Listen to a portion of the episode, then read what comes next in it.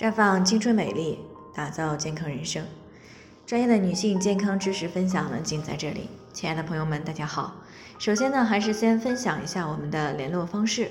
大家可以在我们最常用的聊天软件当中搜索 PK 四零零零六零六五六八，关注以后呢，回复自测进行健康自测，可以更有针对性的了解自己的健康状况。那接下来呢，开始我们今天的健康话题。说话多了就提不起来气，小心是气血虚了。听众江女士呢，最近过来咨询，说自己呢三十三岁了，今年秋天孩子上幼儿园以后呢，自己就找了一份客服的工作，每天的主要工作呢就是打电话。那从上个月起呢，她发现自己上了一天班以后呢，总感觉提不上来气儿。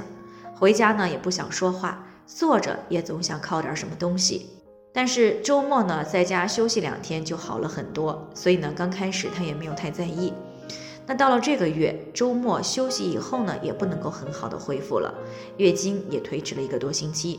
所以呢上个周末去医院做了检查，也没有查出来什么问题，这让他呢有些疑惑了，不知道自己到底是怎么了。所以呢，听到了我们的节目呢，就过来进行咨询。其实呢，这种情况呢，大多是气血不足而引起来的。那唐代呢，孙思邈曾经谈到过，多言则气乏。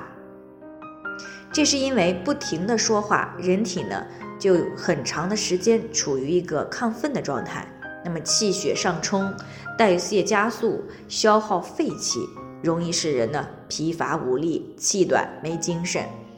那中医上呢称之为耗气伤神，而女性呢又以血为本，经、带、胎、产、乳都要消耗大量的气血，所以呢不少女性呢经常都是处于气血不足的状态，或者呢气血不足的边缘。而且呢血为气之母，气为血之帅。气呢是由精血转化而来，女性呢本来就气血不太充盈，那如果再不停的说话，就会消耗大量的气，血呢都用来转化成为气了。如果日常补充上来的气血又不足以满足消耗，那么就会出现提不起来气、乏力、气喘、月经推迟等这些现象。而从现代医学上来说，可能已经处于隐性贫血状态。也就是储铁量消耗殆尽的时候，如果不能够及时的干预，那么下一步检查血液的时候就会发现贫血。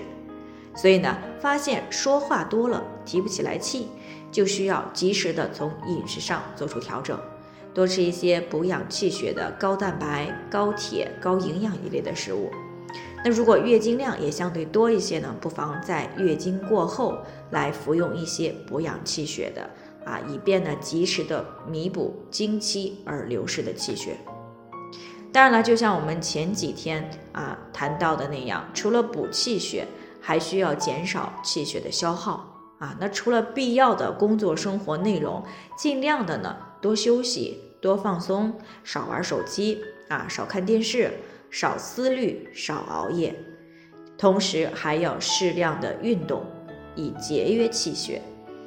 那还有需要提醒的是呢，人体的气血代谢周期呢，一般是三到六个月不等，所以呢，补气血的时候一定要坚持啊，千万不要稍一有改善，嗯，就停下来了，否则呢，进步不彻底，后期也是容易反复的。那以上呢就是我们今天的健康分享，有任何疑惑的话都可以与我们联系，那我们会对您的情况呢做出专业的评估，并且给出个性化的指导意见。最后呢，愿大家都能够健康美丽永相伴。我们明天再见。